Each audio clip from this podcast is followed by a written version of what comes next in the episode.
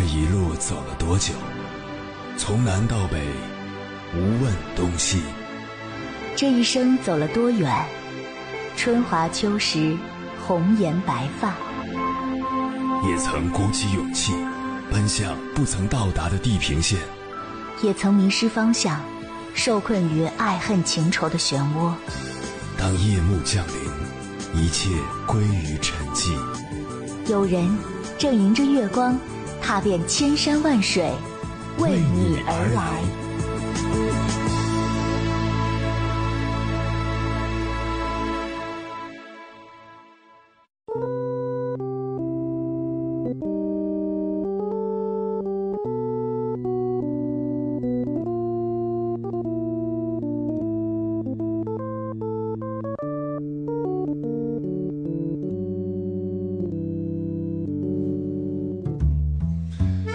之前看到这样一条令人啼笑皆非的新闻：河北邯郸的市民李先生无意中加入了一个聊天群，在这个群聊里，大家都在晒话费余额的截图，互相攀比谁的话费多。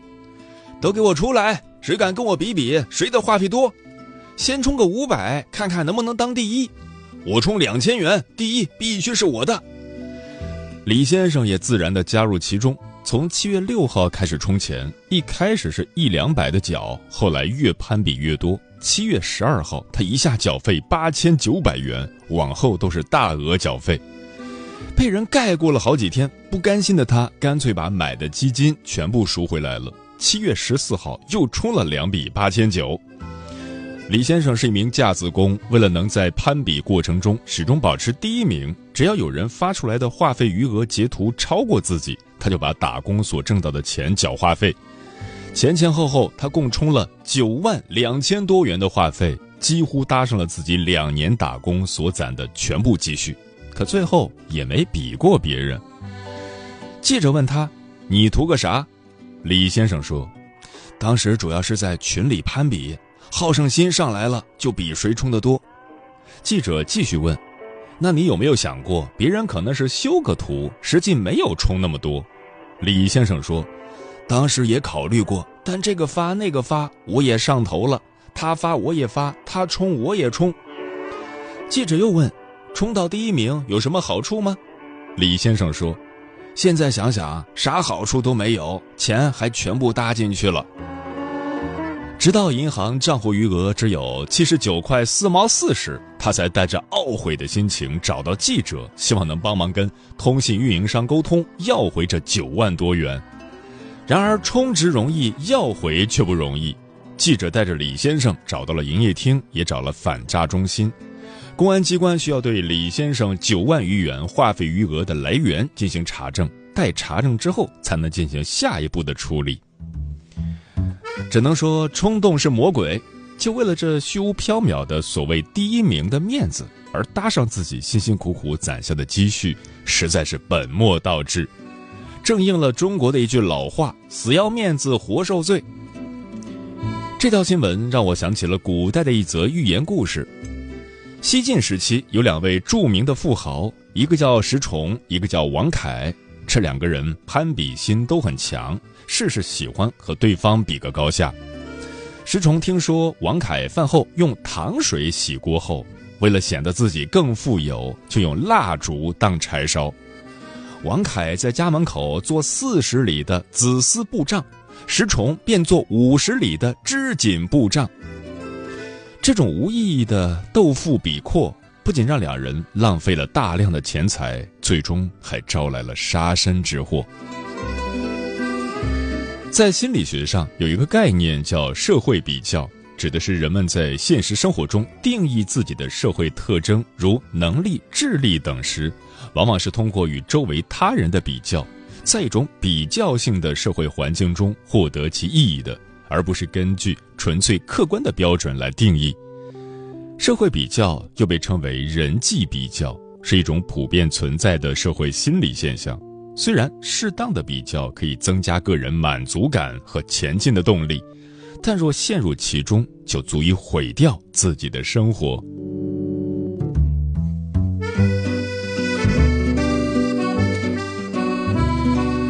凌晨时分，思念跨越千山万水，你的爱和梦想都可以在我这里安放。各位夜行者，深夜不孤单，我是迎波，陪你穿越黑夜，迎接黎明曙光。今晚跟朋友们聊的话题是：不比较的人生更幸福。我们的一生似乎都在被不同的指标测量，还是婴儿时比较身高和体重，上学读书时比较成绩和表现，参加工作后比较工资和职位。恋爱结婚后比较另一半和孩子，不得不说，我们真的太爱比了。而网络时代更是让我们赤裸裸的将自己的真实人生与他人所展现的光鲜亮丽做比较。然而，总有一些人看起来比我们更优秀，无论我们怎么做，变成什么样，或是拥有什么，也感觉远远不够。很快，我们就会开始质疑自己生活的意义。变得不再快乐。关于这个话题，如果你想和我交流，可以通过微信平台“中国交通广播”和我分享你的心声。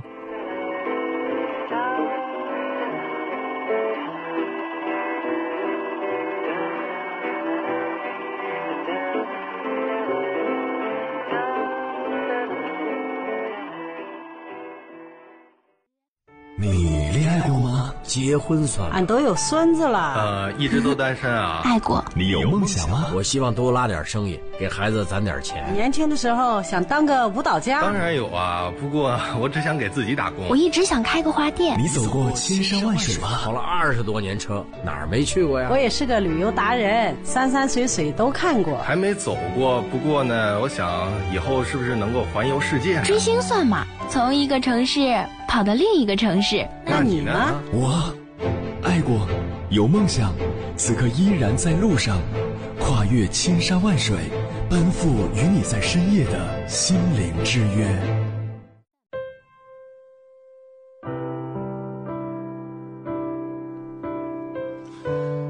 从小到大，我们总活在比较之中。小时候比成绩，比颜值，比父母；长大后比工作，比票子，比孩子。在不断的比较中，开始迷失自己，焦虑不堪。今晚千山万水只为你，跟朋友们分享的第一篇文章选自夜读会，名字叫《放弃无意义的比较，做自己人生的主角》。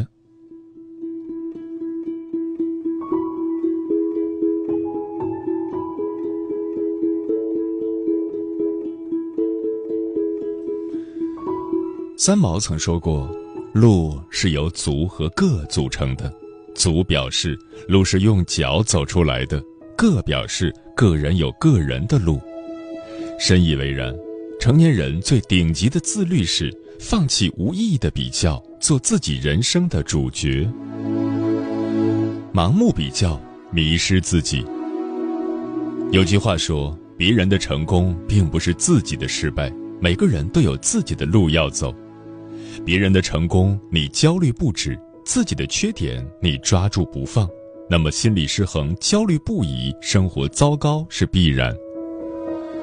看过这样一个故事：西达经营了一家网店，自己做手作在网上卖，但是网店一直不温不火，原因是他有自己的本职工作，所以没有经常维护和更新。找到原因后，觉得网店生意不火爆是正常的。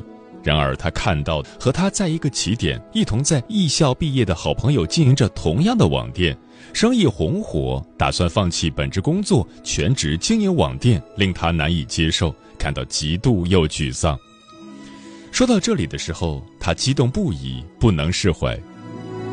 西达难过的主要原因来自于和他人的错误比较，他认为起点相同，结果一定相同，然而事实却事与愿违。这种落差让他崩溃。丹格林伯格曾说：“如果真的想过上悲惨生活，就去他人做比较。”我一个大学同学乔乔属于微胖体质，但是面容姣好。大学期间，他情窦初开，碰到了互相喜欢的对象。相处一段时间，男友说：“如果你像红红一样瘦，就更完美了。”乔乔心里很生气。但是由于太喜欢男友，所以开始减肥。早饭、午饭光吃黄瓜、西红柿，晚饭不吃。一段时间后，她的确瘦了几斤，可以查出了贫血。男友非但没有关心她的健康，反而建议她跑步锻炼。于是，乔乔每天坚持和男友一起跑步。有一天早晨，她没吃饭，低血糖导致晕倒住院。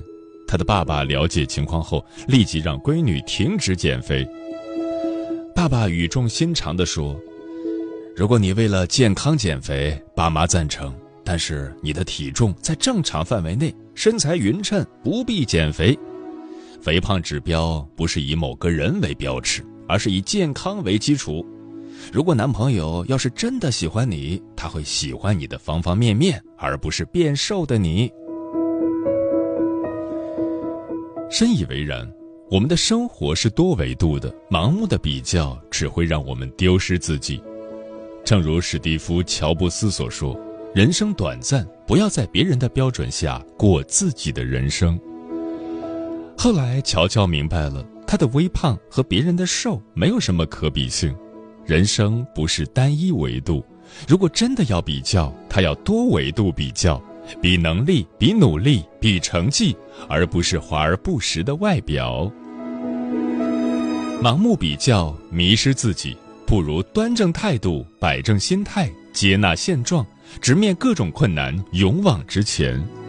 专注自己，努力提升自己，才能获得想要的理想生活，实现梦寐以求的人生。放弃盲目比较，活成自己喜欢的样子。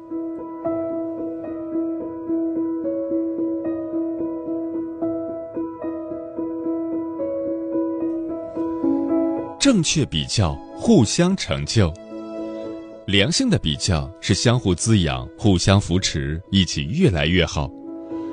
在电视剧《我的前半生》中，袁泉和马伊琍的演技简直是强强联合，也总被观众比较，但他们互相欣赏，彼此称赞。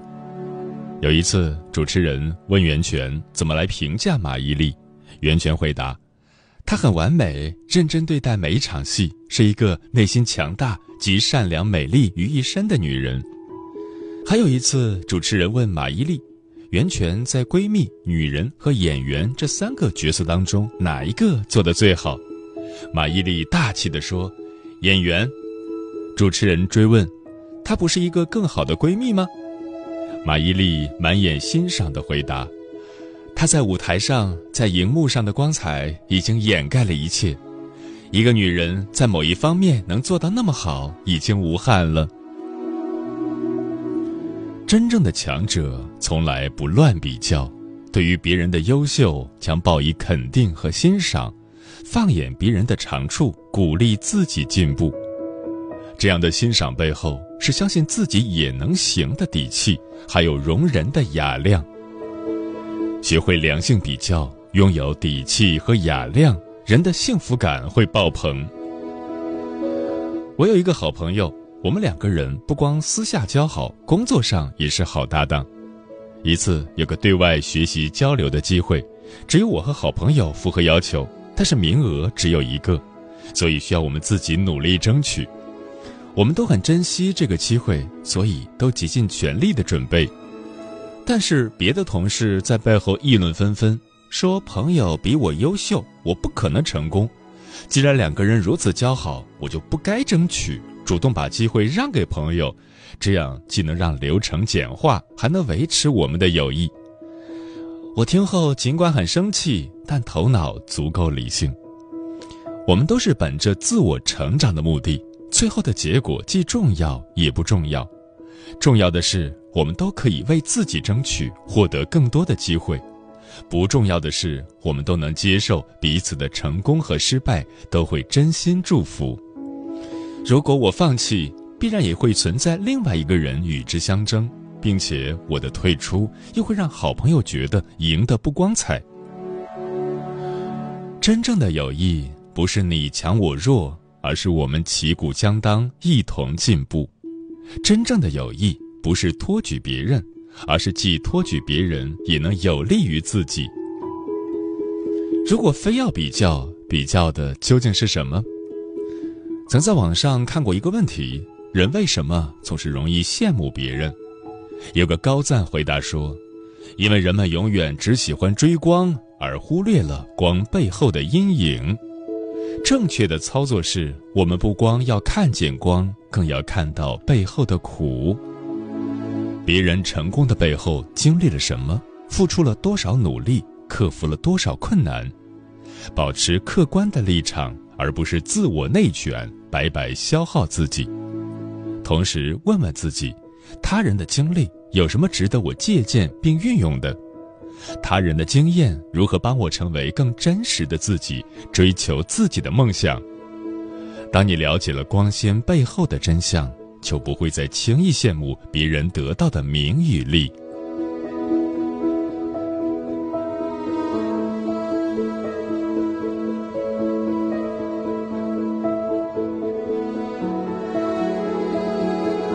合理比较，拥有自己的节奏。横看成岭侧成峰，远近高低各不同。罗丹说：“换个角度看问题，生命会展现出另一种美。”电视剧《小欢喜》中有一个场景让我印象深刻：方一凡在期中考试中考了四百五十六分，比上次多了五十七分，一家人都很高兴。妈妈董文杰尤其兴奋，一家人带孩子吃大餐庆祝方一凡的进步。这时，老师打电话告诉董文杰说：“方一凡虽然分数提高了，但是整体排名没有什么变化。”董文杰一听，脸色大变，饭也不让孩子吃了，马上想拖着儿子去补习班。母子两个人大闹一场，不欢而散。回家后，方圆展开了一番劝解模式。方圆对儿子说：“你这次进步了很多，但妈妈是横着比较，看的是你的整体排名没有进步，所以很生气。如果你横着比较妈妈，你看宋倩阿姨对英子管得多严，只刷题不娱乐，而你的妈妈管的还是很宽松、很人性的。”听爸爸说的很有道理，方一凡主动去向妈妈道歉。方圆又对妻子董文杰说。你看到儿子整体没进步，是因为你横着比较了。如果总是横着比较，年老回顾一生，何来幸福？如果竖着比较，他比以前用功了，成绩多了五十多分，你要允许儿子慢慢进步。董文杰听了，觉得丈夫说的在理，也主动向儿子道歉。方圆用他的智慧诠释了不同维度的比较，让家庭更和睦。学会多维比较，生活会更美好。其实，现实生活中，如果要克服和别人比较造成的心理落差，我们要学会收集优秀人的成功事例和证据。看见的是你和别人比较，看不见的是比较背后的思维方式。你把自己放在更高的位置，你会探索出独属于自己的旅途。一步一个脚印，积极行动。成为更好的自己。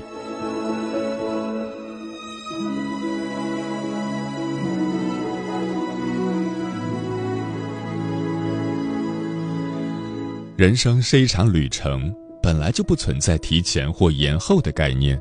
你的时区就是你的时区，就像中国和巴黎有着不同的时区。当我们能够真正践行并专注自己的目标，就能成为你想成为的人。正如泰戈尔所言：“最好的事情总在不经意的时候出现，所以不必慌张赶路，按自己的节奏，步履不停地走过每个今天。”愿我们每个人学会正确比较，比较的是成功背后的因素，而不是浮在表面的荣誉。奉行长期主义，按自己的节奏成长。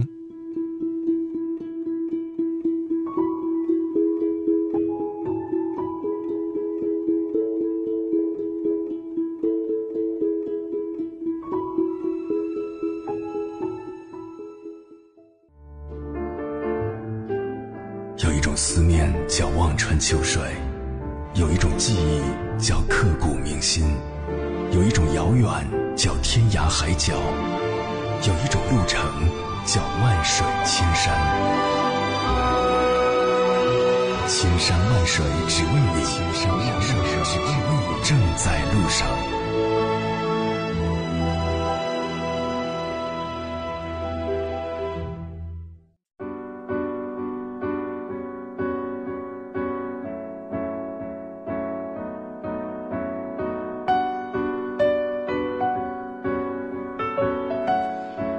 谢谢此刻依然守候在电波那一头的你。你现在听到的声音来自中国交通广播心灵夜话栏目《千山万水只为你》，我是迎波。今晚跟朋友们聊的话题是“不比较的人生更幸福”，对此你怎么看？微信平台中国交通广播，期待各位的互动。红姐说：“每个人都有自己的生活，都有自己要走的路。若处处比较，只会徒增烦恼。”面对与他人的不同，坦然一些才会过得更轻松快乐。烦恼不是周围的世界带来的，而产生于自己的内心。你有多少烦恼，在于你怎么看待生活，怎么处理人与人之间的差异。书童说，在和他人比较的时候，我们常常忘了每个人都是不同的个体，我们有各自的性格特点和擅长的领域。很多事情无需比较，也没有办法进行比较。就像毛姆说的那样，我们每一个人都是这个星球孤独的产物，我们都在经历着独一无二的经历。正因为独一无二，比较便失去了意义。龙哥说：“没有人是十全十美的，每个人都有自己的特色。或许别人在一些方面更突出，但自己一定也有优点。”不必总是将自己和别人进行比较，与其在和他人的比较中质疑自己，不如多关注自己的优势，在擅长的领域树立自信心。沁园春说：“对自己要有一个清醒的认知，既不自惭形秽，也不骄傲自满，更不要和别人攀比。自己的生活自己安排，吃自己的饭，走自己的路，过好自己的日子。”阿猫说：“人和人之间，无论从哪个方面来说，都没有可比性，都是比上不足，比下有余。若是与下比，根本就没有意义；与上比的结果是自惭形秽，自取其辱。要知道，人外有人，所以不要跟人比，以自己的能力做最好的自己。”风林说。每个人的人生都是独一无二的，我们无法复制别人的经历，也无法拥有别人的优点。每个人都有自己的闪光点和不足之处，应该学会欣赏自己，珍惜自己的特别。木姑娘说：“一个人过得幸福与否，其实与他人无关。可一旦将自己的幸福建立在与别人比较的基础之上，就很难感受到幸福。”珍惜拥有，怜取眼前，不必仰望别人，在自己的节奏里快乐自如。嗯，大家说的都很好。我的观点是，你只要比昨天的自己更好就行。一辈子都在跟别人攀比，是人生的悲剧。不比较，常自省，努力提升自己所长，悄悄惊艳所有人，快乐自然不期而至。不比较，常感恩，降低对别人的期望，把所有遇见当馈赠，人生自然更多圆满。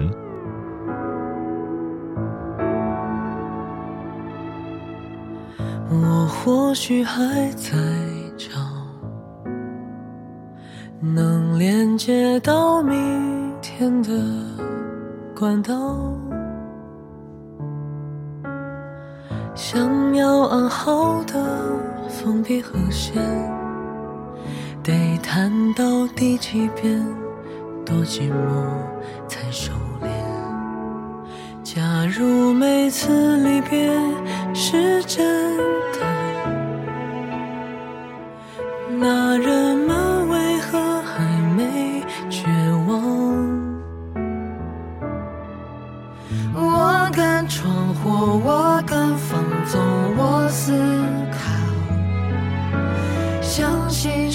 也会为我骄傲。叛逆也对，顺从也对，都不怕被比较。我在这里，我